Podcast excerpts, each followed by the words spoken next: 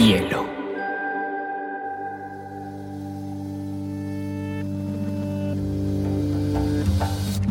Coincide con la noción de estilo tal como se define. La lectura debe ser una de las formas de la felicidad y no se puede obligar a nadie a ser feliz. Pero cuando termina de lo que vas usado después, entonces un libro debe escribir esa situación. Y digamos que lo es, el cuento se escribe así. Y a mí la, la cosa más importante que me ha pasado en la vida ha sido aprender a leer una pizca de exageración en esa frase. Este episodio de Biblioteca Personal es patrocinado por Café Matiz. No hay mejor combinación de maestría para acompañar nuestras lecturas que con un delicioso café colombiano. Hola a todos los lectores y oyentes. Hoy tengo otro colombiano, un popayanense que no solamente ya tiene sus seis, siete libros sacados, sino que es un fascinado por todo tipo de bellas artes, no solamente la literatura, el arte, la filosofía. Mejor dicho, Juan sí que es una mezcolanza de sensibilidad total. Juan Cárdenas, qué bueno tenerte acá en un episodio de Biblioteca Personal. Hola María José, gracias por la invitación. No, con mucho gusto, Juan. Quería arrancar con eso. Quería, ahorita mencionaba que tienes una particularidad o una particular sensibilidad hacia, hacia el mundo, ¿no? El arte, la naturaleza, la fascinación por los objetos, la fascinación por, por la vida misma. Y quería preguntar, ¿cómo desarrollaste esa sensibilidad y cómo crees que otro ser humano que no se sienta tan sensible debería empezar a trabajarla? No tengo ni, ni idea, no, no, tengo ni idea ni, ni, ni, cómo responder ni a lo primero ni a lo segundo, pero, pero si quieres lo vamos, va, vamos tocando de oído a ver si, a ver si vamos sacando alguna idea. Eh, no, sabes que me, hiciste pensar ahora en una cosa y es que eh, a mí me gusta mucho cocinar. Yo trabajé años eh, para ganarme la vida cuando era estudiante en, en, España. Yo pues trabajé mucho tiempo en cocinas, como ayudante de cocina, trabajé en bares, trabajé y, y, a mí me parece que ese tipo de trabajos manuales, ¿no? Donde aparte de la cosa de la interacción humana, que es tremendamente compleja, porque tienes eso, eso es tremendo, estrés, no sé qué, está viniendo un montón de gente. Al mismo tiempo, aparte de esa cosa humana, está como el trabajo con la materia, ¿no? Y, y, es curioso, pero yo creo que buena, una parte importantísima de mi, de mi sensibilidad tiene que ver con haber sido trabajador con haber tenido que meterse a la cocina y aprender a, a distinguir un tomate bueno de un tomate que no está bueno, eh, tipos de sales y como cuando echas un tipo de sal el cristal se rompe de una manera que otra sal no se rompe. Eh, entonces esa sensibilidad que te da la cocina eh, es como bien importante. Entonces a mí se me ocurre que, que una persona que, que quiere cultivar su sensibilidad pues debería aprender a cocinar, eh, ponerse, a, ponerse a jugar con la materia, ponerse a tocar las cosas, ponerse a, a ver cómo reaccionan los ingredientes al calor o al frío, al, a la congelación, al, eh, entonces, y eso te va, además es que imagínate, estás trabajando con comida, que luego te lo vas a meter al cuerpo, y estás trabajando con, con verduras, estás trabajando con la carne que viene de los animales, eh, todos esos procesos me parece que son como muy, uno aprende un montón en, esa, en ese tipo de, de actividades, ¿no? Al final el arte, todas las artes, la literatura además, pues no, eh, no, no solamente la literatura, todas, tienen mucho que ver con ir a tocar el mundo, con ir a palpar las cosas, con metérselas a la boca, con probarlas, con que las, con, eh, aprender a mirar las cosas, eh, eh, aprender a, a, a, distinguir las lechugas, las, la, las hierbas. Eh, entonces, no sé, te, estoy, te di una, un rodeo tremendo como para, pero, pero no sé si... Pero me parece súper bonito porque claramente pues tú tienes como, como esa mirada con varias cosas, particularmente con el arte que has sido crítico de arte, galerías, que conoces mucho el mundo del arte, que trabajaste además muchos años en esta revista Arte y Contexto. Y obviamente eh, esa mirada también desde la palabra, ¿no? Entonces, ¿cómo utilizar? Porque una cosa es tener esa sensibilidad de, del tacto, de sentir esa comida, pero otra cosa también es la habilidad de usar la palabra para describir el arte, de usar la palabra para describir la gastronomía, que eso me parece todo un don que seguramente desarrollaste ya en la biblioteca de tus padres, que entiendo que eran súper lectores, y que me imagino que ahí empezaste con una fascinación por la palabra, porque si no, no hubieras estudiado filosofía después, que después la dejaste, pero no importa, lo importante es saber si se interesado por la filosofía. Quería saber cómo ese, ese enamoramiento con la palabra, qué recuerdas. Hay, hay un texto muy bonito tuyo que hablas sobre esa relación con la palabra, pero quería que empezáramos por ese indicio. ¿Qué recuerdas en esa primera biblioteca, en esos primeros libros, en ese enamoramiento por el lenguaje que está tan presente también en tu obra? Pues lo que más recuerdo, em, lo que más recuerdo y lo que más me, estimula es el recuerdo del objeto, de los objetos, de los libros, ¿no?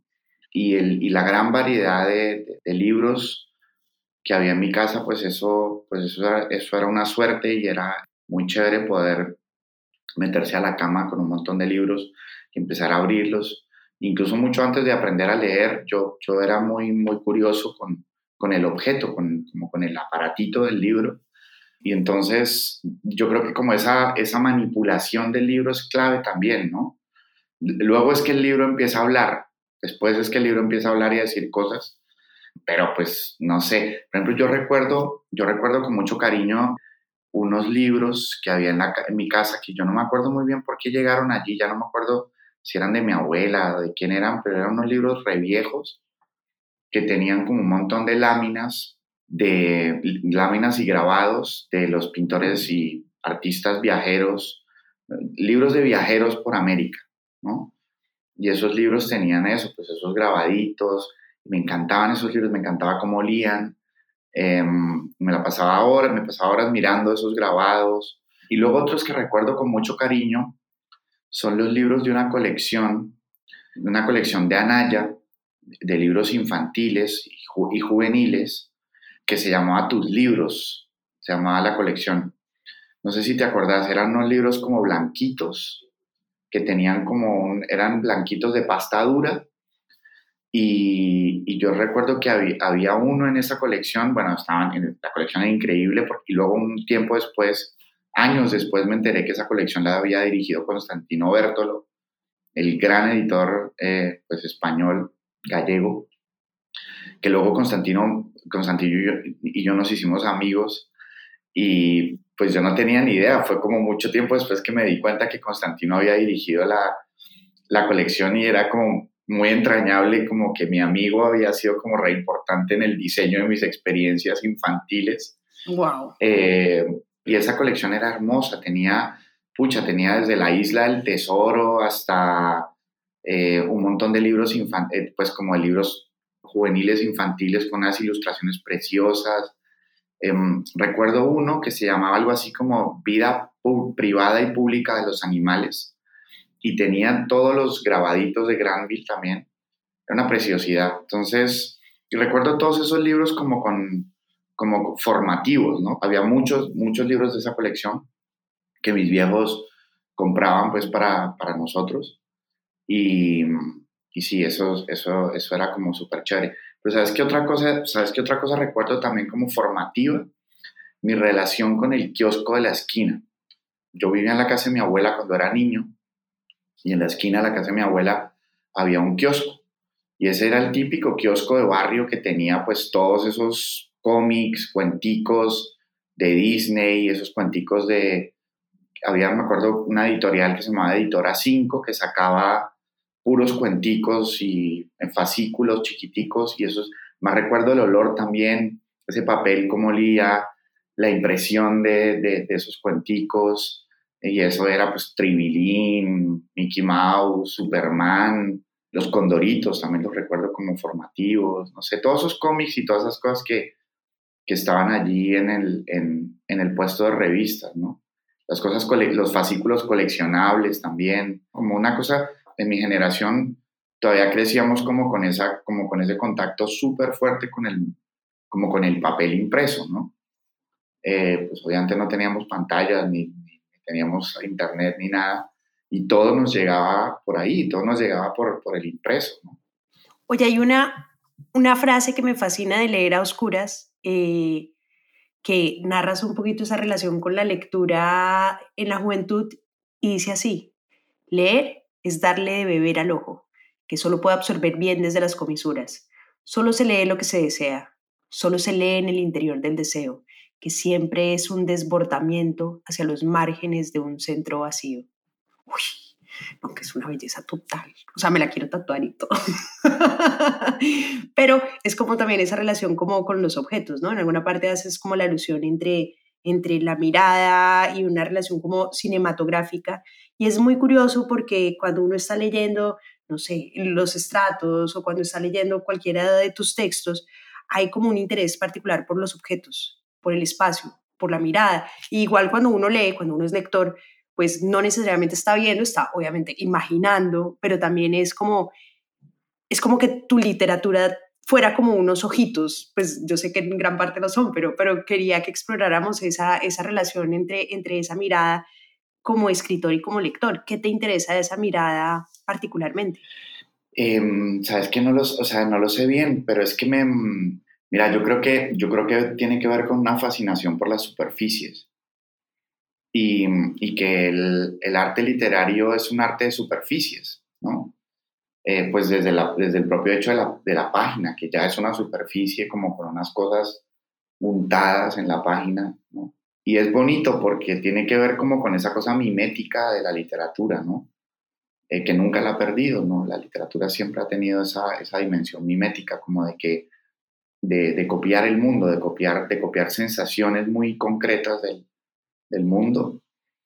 Eh, y a mí me parece pues que eso es algo que la literatura no debería perder nunca, porque hay un tipo de experiencia que se transmite, una experiencia del mundo y del contacto con las cosas, que transmite la literatura y que creo que ningún otro arte te lo puede dar, ninguno, ninguno, absolutamente ningún arte, ningún arte te puede transmitir de esa manera la experiencia palpable de las cosas, creo, o sea, Mm, es muy distinto mirar una película, un, no sé, que, que este ejercicio de leer y inmediatamente la el ejercicio de la lectura es lo que te lleva otra vez a revivir el contacto. Eh, entonces, esa, esa cosa me parece como mágica, me parece hermosísima de la literatura. Y la literatura, o sea, mucha de la literatura que me interesa hace eso. Juan, ahí, tú tienes una relación muy particular porque has sido traductor de grandes maestros como Wolf, como Faulkner, como Muriel Spark, pero es chistoso porque primero fuiste lector, después fuiste traductor, que te haces llamar también contrabandista, que me parece una, un adjetivo muy interesante para la traducción, y después te vuelves escritor. Pero es, eso me parece fascinante en términos de, claro, alguien obsesionado con la palabra y el lenguaje como tú. ¿Qué aprende un traductor que sea valioso de la literatura para crear su propia obra. ¿Sabes? Como cuáles son esos aprendizajes que uno, porque no creo que sea igual si uno nunca ha sido traductor, volverse escritor. Pues, pues puedo hablar por mi caso y también puedo hablar por el caso de algunos otros amigos que también traducen y, escriben. Y es que uno se da cuenta de que, o sea, a ver, traducir, traducir es como una, como una variante de ser crítico, ¿no? porque vos estás teniendo una intimidad con el texto y una relación de proximidad, intimidad con el texto que, que uno no tiene de ninguna otra manera. Entonces, no sé, como que hay, una, hay unas relaciones materiales internas y de forma que uno solamente puede entenderlas cuando está en el ejercicio de la traducción. De hecho, yo, yo me considero traductor, yo me considero un traductor permanente, eh, aunque ya no lo hago pues como me tocaba hacerlo en esa época, que me tocaba traducir mucho para poder llegar a fin de mes, ahorita pues lo que hago es que elijo muy bien los proyectos que voy a traducir en un año, generalmente es un solo libro, a veces son dos, pero es una cosa que me, no quiero perder nunca, quiero seguir traduciendo el resto de mi vida, por lo menos un libro al año, porque eso te da, de verdad que te da como un, como una maestría, hay una cosa, un, un, un, nivel de artesanado en, en ese trabajo eh, que, que, no te lo da nada más. Vos puedes corregir, vos puedes ser crítico, vos puedes, puedes hacer un montón de cosas en, el, en la cadena del libro, pero es que de verdad ese nivel de proximidad con el texto solo te lo da la traducción. un buen ejercicio para la gente que quiere aprender a escribir y volverse escritora es jugar a traducir, aunque no sea profesionalmente, sino hacer el esfuerzo, incluso de lenguas que uno ni sabe, ¿no? Eso está bueno, hacer como ese esfuerzo de, pucha, te pones con el diccionario, no sé, agarras una vaina en alemán, en latín, en una lengua que uno no hable, da igual, pero es como te metes ahí a intentar a ver, intentar ver qué carajo está, por qué esa palabra está ahí, qué está haciendo, eso es, eso es fundamental.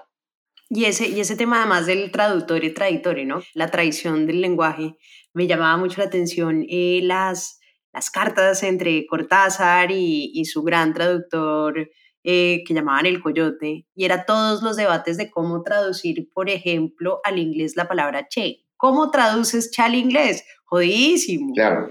O cómo traduces ciertas expresiones que no tienen un significado en una lengua que hace de todas formas que la, que la traducción sea una interpretación. A mí me pasó hace poquito que estaba leyendo Virginia Woolf, mira, nunca en mi vida lo había entendido, leía y yo decía, ¿qué estoy leyendo? ¿Será que sí estoy entendiendo? Pero claro, la, la traducción me costaba trabajo y dependiendo del traductor, eh, es mucho más accesible o no accesible esos textos. Y yo me imagino que a ti también te debe pasar cuando traducen tus textos, que esa revisada también debe ser rara, como igual ya muchas de tus obras han sido traducidas a otros idiomas, y en esa lectura ya como lector de ese otro traductor también debe ser como un choque de conciencias extraño para ti, ¿no? Pero sabes que yo he tenido mucha suerte porque mis traducciones han sido tan bien hechas y además yo respeto mucho el trabajo de, de, los colegas y las colegas. Entonces yo lo que hago es prácticamente no intervengo, no, no toco casi nada. Eh, detallitos, cositas muy mínimas, pero por lo general prefiero, prefiero respetar ese trabajo. También es verdad lo que te digo, he tenido suerte. Si hubiera sido una, alguien muy chambón, muy malo, pues le digo, no, espérate un momentico. Eh, pero no, no he, tenido, no he tenido mala suerte con eso.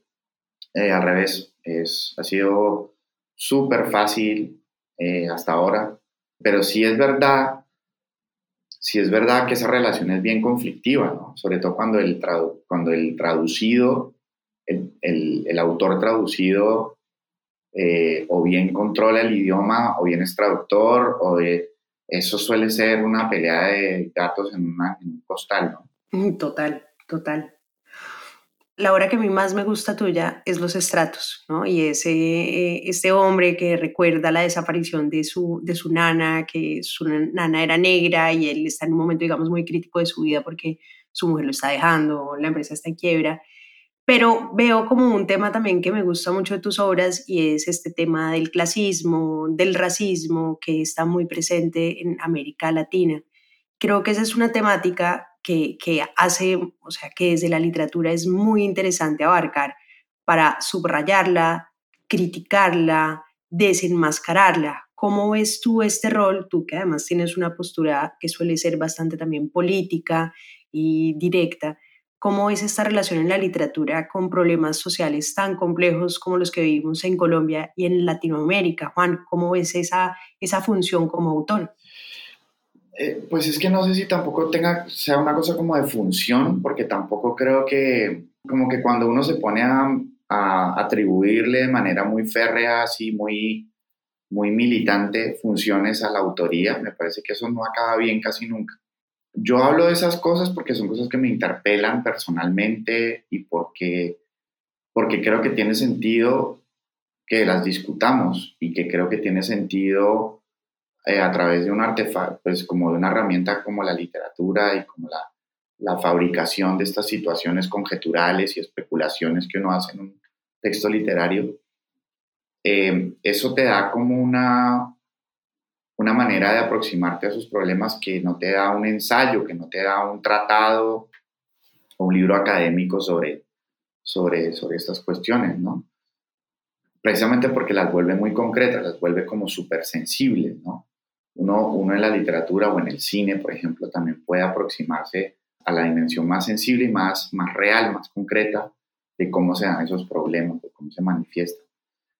Entonces, pero ya te digo, eso es una cosa como de, pues yo hablo de eso pues porque a mí me toca en mi biografía, eh, en, mi vida cotidiana, me parece que, pues obviamente, pues las fantasías raciales han sido pues una herramienta de dominación muy tenaz en, América Latina, pues y en el mundo en general.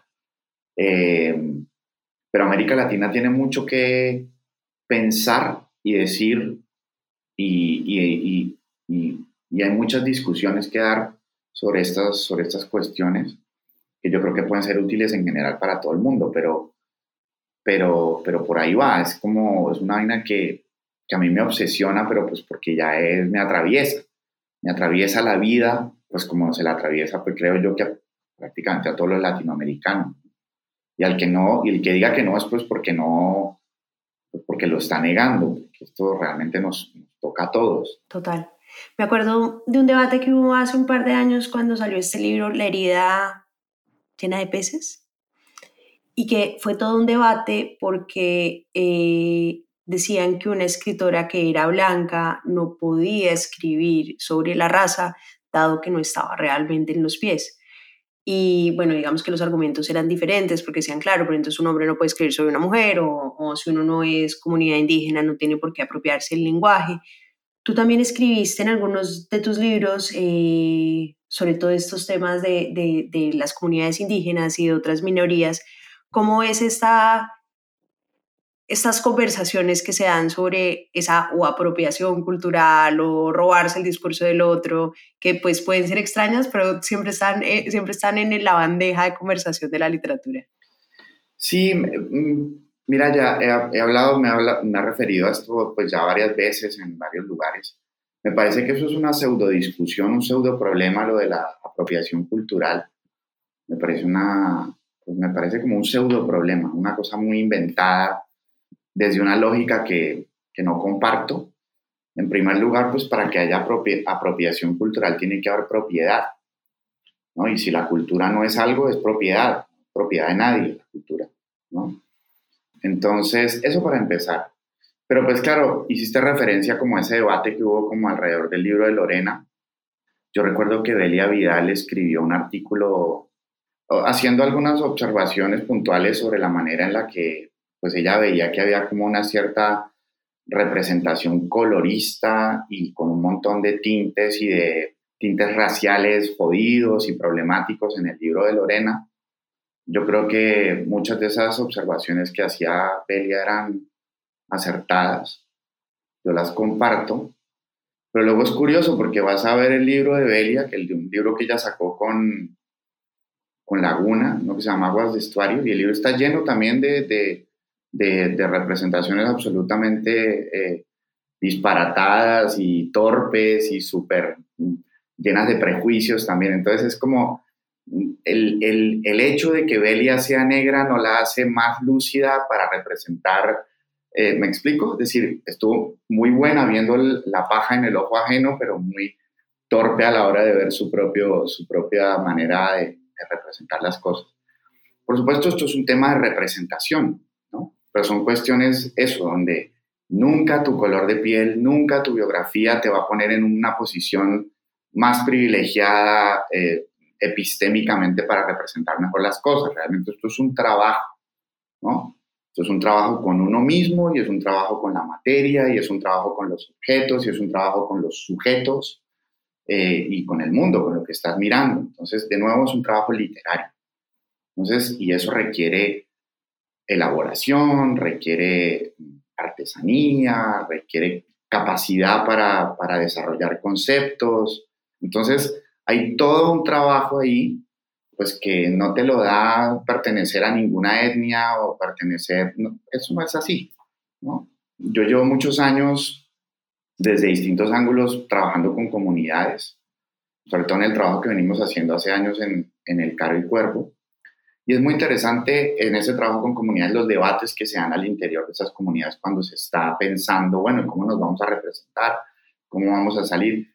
Pero ahí el lenguaje juega un rol importantísimo, Juan, como lo estás mencionando, y hay una analogía que tú usas mucho que, que, que, me parece espectacular y es el lenguaje como animal, ¿no? El lenguaje como materia.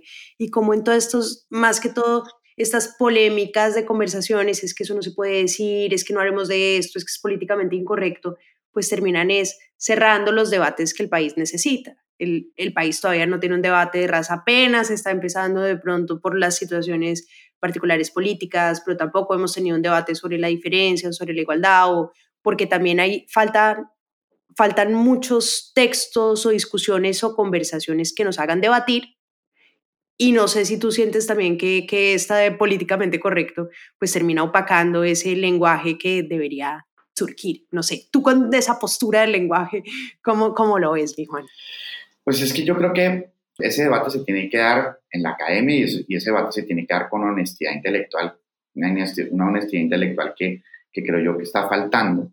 Pero sí hay como algunas, algunos, algunas señales que, que, sí, para mí son muy positivas.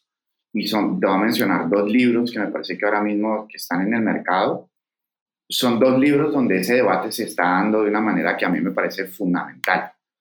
Uno es Republicanos Negros de, de José Antonio Figueroa y el otro acaba de salir, lo publicó Planeta también. Em, es un libro de un, investigador eh, que rastrea eh, colombiano que rastrea eh, las dos vanguardias intelectuales y sobre todo negras, ¿no? Eh, digamos, afro, que hubo en las dos costas, en el Pacífico y en la Caribe, entre finales del siglo XIX y mediados del siglo XX. ¿no? Entonces es un rastreo muy minucioso de los debates y de las cosas que los propios intelectuales negros estaban pensando tanto en el Caribe como en el Pacífico. Y, y pucha, eso es, o sea, eh, esos son los debates que hay que dar y esos son los, esas son las, esos son las investigaciones que hay que hacer eh, con la profundidad que hay que hacerlas. Hay otro señor que se llama Pietro Pisano, eh, un, italiano que también viene estudiando estas cosas ya hace bastantes años en Colombia. tiene un libro que se llama Liderazgos Negros en Colombia, que también rastrea esto. Em, y es eso, yo creo que hay como que recuperar un tejido históricamente, recuperar ese tejido de lo que han sido los intelectuales negros en Colombia. Uh -huh. Eh, entonces, ese tipo de trabajo, y por supuesto, pues ya, ya, ni te cuento lo que hay que hacer a, ni, con los intelectuales indígenas, los intelectuales o los artistas indígenas en la historia de Colombia.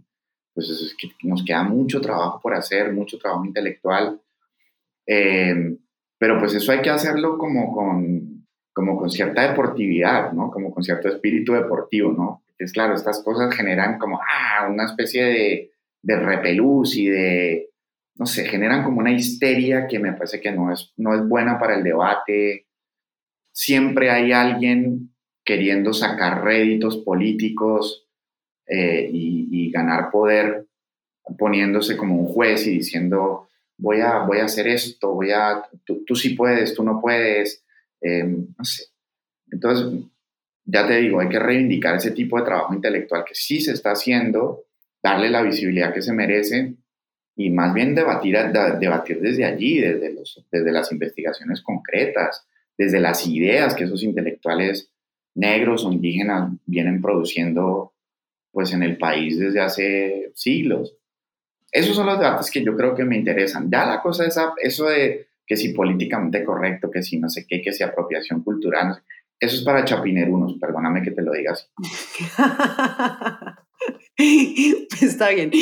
Oye, Juan, eh, hablemos un poquito de tus lecturas. Eres muy anti-mainstream, pues digamos que lo, por lo que he visto, las lecturas que tienes, pues claro, lees a grandes íconos, pero realmente me parece que tratas de buscar como los, los, los escritores diferentes, ¿no? Eh, me gustaría que nos contaras un poquito de, de qué lees, por qué lo lees y qué buscas tú en tus lecturas. Pues es que, o sea, eso para el caso latinoamericano me parece que es como que yo reivindico toda una, un tejido, una trama, una constelación de, de autores y autoras eh, latinoamericanos que quizá por ahí no, digamos, por la, por la manera en la que se organizó el relato de la literatura latinoamericana a partir del boom. Eh, pues esa gente quedó medio, medio como en una zona gris y no se la ve lo suficiente. Pero en los últimos años, yo tengo que decir que muchos de esos autores han dejado de ser muy minoritarios. Esos autores, de hecho, se están leyendo mucho más, pues entre otras cosas porque todo el mundo está descubriendo lo chéveres que son. Entonces, em, eh, ha ido, y las generaciones nuevas de repente tienen mucho más control de, de, esos autores. Creo que también en los, en los currículums de, la, de las carreras de literatura también se está empezando a abrir ese abanico de lecturas. Por ejemplo, yo valoro mucho lo que viene haciendo en la Javeriana Gina Saraceni. Gina viene como abriendo el canon y mostrándoles, poniendo a los alumnos en contacto con unas lecturas pues que, que antes no estaban allí eh, o a las que no se les prestaba la, suficiente atención. Entonces, a mí me parece eso re importante, como que esa, que esa constelación latinoamericana sea leída y etcétera. Eh, pero pues no sé si yo tengo tampoco una impresión de, no, no sé si yo soy como un lector de rareza solamente o no sé qué, me parece que no, no creo, no me considero así. De, hecho, soy súper clásico, eh, leo un montón de literatura del 19, por ejemplo, europea o pues de cualquier parte del mundo, pero pues, sobre todo europea, del 19. Tengo, tengo una formación en ese sentido como muy clásica, no sé, literatura del siglo de oro español, ese tipo de cosas, ¿no? Entonces tengo como, curiosamente al mismo tiempo tengo una aproximación muy clásica a la literatura, pero es, raro porque mi lugar de mirada del mundo, de toda esa literatura clásica es la vanguardia. Eh, yo siempre me he ubicado en la zona de las vanguardias para leer el, la literatura.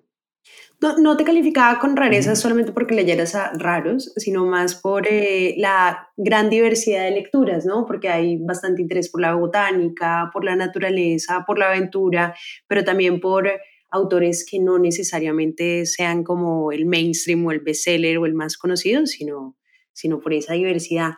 Y a ese tema también quería llegar y es, sí veo como una presencia muy importante de la naturaleza y la botánica eh, en tus intereses pues me imagino que, que, has leído también bastante sobre naturaleza porque ya se ve en tu obra. ¿Cómo ha sido tu acercamiento desde las letras a, a, este tema que hoy en pleno problema climático pues suele ser más y más importante? Pues eso, eso pasa desde, desde el principio de mi trabajo, ¿no? Como que mis novelas, todo ese mundo vegetal tiene un peso, vegetal, animal, geológico incluso, tiene como un peso muy fuerte. De hecho, no sé si vos te acordás que los estratos, de hecho, tienen como unos capítulos y los capítulos se llaman sedimento, temblor, ¿no? Como hay como toda una cosa de geológica, pues por la idea de los estratos, eso está ahí como, como muy fuerte. Y esa metáfora telúrica, geológica, eh, siempre me ha interesado. Me parece que es como, a ver, también de niño fui súper lector, desde niño sido súper lector de ciencias y fui mm, educado por, muy educado por mi madre, que es médico, y, mi madre, no sé, como que me formó un poco como con esa cosa de levantar las piedras, ver qué había debajo, ¿no? Como de eh, ver cómo crecía un, un, honguito en un tronco, no sé qué, y quedarse mirando un rato, eh, probar las cosas, no sé, hay como toda una vaina ahí de, de relación como en el mundo natural que se lo debo, se lo debo a mi mamá. Y esa curiosidad, ¿no? Y pues por ahí derecho también empezar a leer eh, sobre ciencias naturales, sobre biología. Entonces siempre ha sido como una cosa que ha formado parte de mi, de, mi educación, de mi sensibilidad. Y obviamente esa, eso en, en la escritura se ha ido volviendo cada vez más fino, ¿no? Hasta llegar al último libro, que es prácticamente un libro entero sobre esa cosa, sobre esa cuestión del, del mundo natural eh, y sobre pues, todo centrado en esta idea o en este momento histórico de, de la comisión coreográfica en Colombia en 1850. Entonces, eso es como una obsesión, igual que el, que el asunto del, de los problemas raciales o los traumas raciales y de los traumas de clase, pues eso de la naturaleza forma igual me atraviesa, me interpela, me obsesiona. Eh, siempre quiero encontrarle un ángulo nuevo para hablar de estas cosas. Juan, de los autores que lees y de tus grandes maestros que has leído, ¿qué les robas? De todo. Soy un ladrón permanente. Me la paso robando eh, todo el rato, todo el rato. Muchas veces robo y ni me doy cuenta. Em, otras veces robo así a conciencia, con, con, mucha con mucha alevosía. Em, pero yo creo que uno tiene que estar robando, uno tiene que estar robando todo el rato. Eh, los maestros son para robarles. Claro. Y yo creo que la única manera de volverse un maestro es robando bien. Juan, ¿y cómo lees? Subrayas, anotas, eh, miras la estructura, o sea, ¿qué te interesan las lecturas ya? que Porque claro, una cosa es un lector que lee corrido, ¿no? Que se mete en la historia, está pensando en Tom Sawyer y en las aventuras, pero otra cosa es cuando uno ya no solamente es escritor, sino traductor. Entonces, ¿cómo, es tu modus operandi en la lectura? No, fíjate que yo trato de leer de la manera más ingenua posible. Ingenua en el sentido de, de me sumerjo. ¿no? De hecho, si un libro no logra agarrarme como para sumergirme, o lo dejo, o lo dejo un tiempo, luego lo vuelvo a agarrar hasta que, hasta que yo encuentro la, la disposición como para, para meterme de, de, cabeza. Pero sí me gusta perderme, ¿no? Y en un momento hasta olvidarme, eh, tener como ese placer súper infantil, no perder nunca ese placer infantil de, la lectura. Claro, luego, como tengo entrenamiento de lector profesional por todo lo que he hecho, luego como que solo eso va saliendo, ¿no? De repente digo, ah, pucha. Y, y curiosamente es como después, a mí me cae la ficha casi siempre después. Yo no, casi nunca es como de, inmediatamente me di cuenta, no. Me sumerjo, estoy como un niño ahí perdido en la lectura y es como que puede pasar una semana y me cae la ficha, o unos días, o a veces horas. Digo, ah, pucha, esto sí es re importante en lo que estoy leyendo. Entonces ahí sí voy y tomo notas y pienso, pero para mí esa experiencia ingenua de sumergirse en la lectura es fundamental. Eh, sí, es como bien, bien, bien clave. Si no me pierdo, no, no lo hago.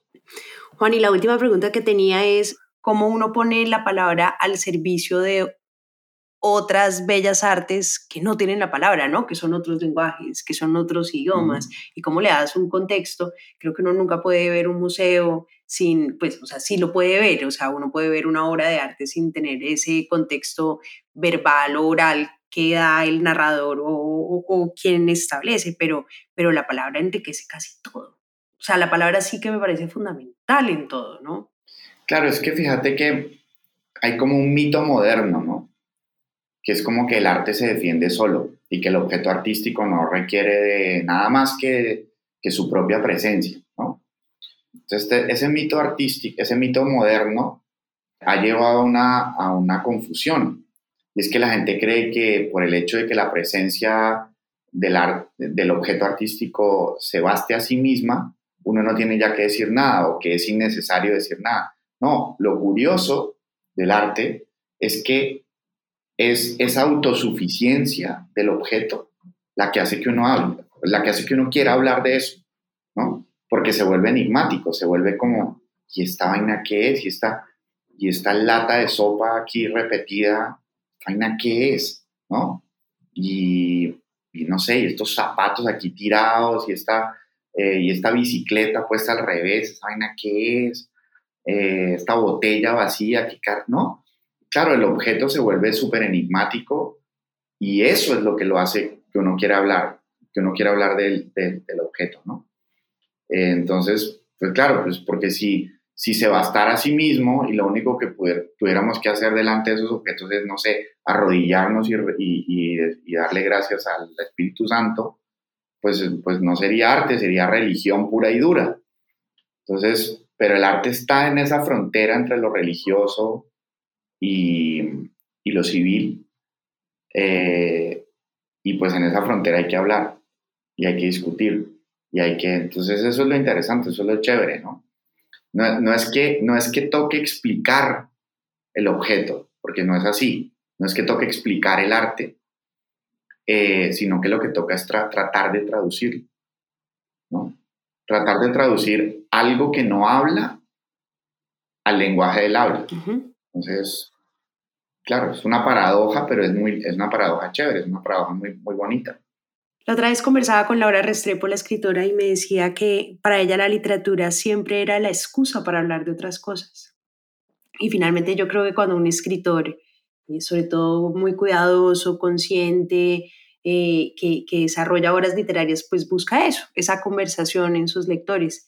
¿Tú qué esperas en tus diferentes obras que son pues muy diferentes, aunque tengan algunos temas similares o temas que reaparecen continuamente? ¿Qué tipo de diálogos estás esperando en tus lectores, Juan? Yo, es como que yo me abro a la incertidumbre del tipo de diálogo que me quieran proponer los lectores. Y lo, lo que me gusta es que me sorprendan, lo que me gusta, lo que me gusta es, es como un enfoque sorprendente, ¿no? Incluso, incluso muchas veces si, si, lo que estás recibiendo es un feedback o negativo o tonto o pues porque hay algo, incluso hay algo en esa experiencia, lo tonto que es como, me dice, ve, pucha, no, este man, este, esta persona me leyó de una manera recontra rara. No sé, ese tipo de encuentros como inesperados es lo que yo, es lo que al final ¿Cuál te pareció tonto? Cuenta cuál. Claro, incluso, incluso la lectura retonta que uno dice es un, es un nivel de tontería gourmet, ¿no? Como, como wow. Y, eso, es un, eso es bacanísimo, como, ¿no? Eh, por supuesto, también hay otros niveles de tontería que no son ni gourmet ni nada y que uno dice, no, hermano, vaya, vaya a pasear. Pero, pero pues mm, no, no, es que esté esperando de antemano algo prefabricado, sino que lo que espero justamente es sorprenderme con el tipo de cosa que me proponga a mí el lector. Claro. Eso, eso es lo chévere. ¿Algún libro que quisieras como recomendar de tus lecturas que tú digas, no, me parece chévere que los oyentes se den la oportunidad de pronto leerse este, porque me gusta por tales razones? Siempre estoy leyendo un montón de cosas, pero te voy a mencionar tres. Em, estoy leyendo ahorita esta cosa hermosísima de Jonas Mecas que publicó hace poquito eh, Caja Negra. Destellos de belleza. Destellos de belleza. Y son puras anécdotas de Jonas Mecas. son anecdotitas de una página, es una cosa chiquitica. Entonces cuenta, no sé, de cosas como que un día Yoko Ono lo llama por teléfono y le dice, ve, vení que tenés que salir en mi película bailando con Fred Astaire. Y el man como, bueno, entonces se va al sitio donde Yoko no está rodando la película y efectivamente le toca bailar con Fred Astaire y ya, por eso esto tiene una página.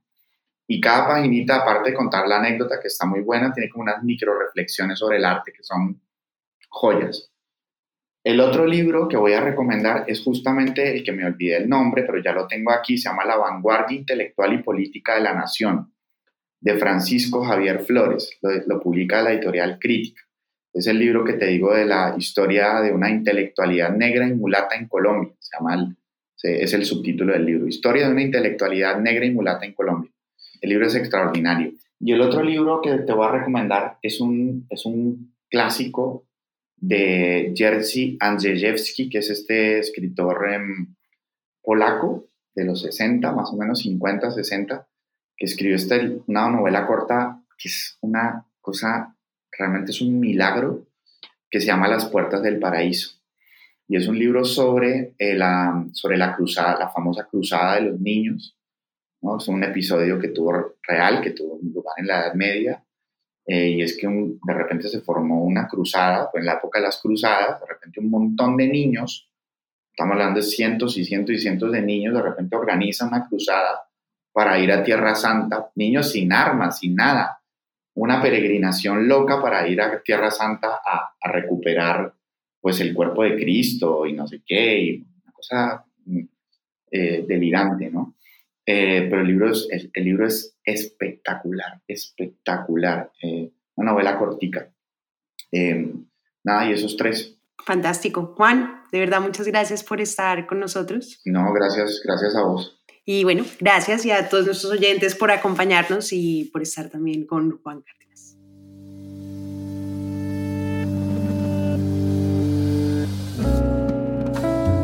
Este es un podcast para contagiar el amor por los libros, porque no hay mejor forma de incentivarlo que desde la divulgación. Ser promotor de lectura es un hobby, pero también un reconocimiento y un agradecimiento implícito a aquellas personas que en nuestra vida nos acercaron a los libros.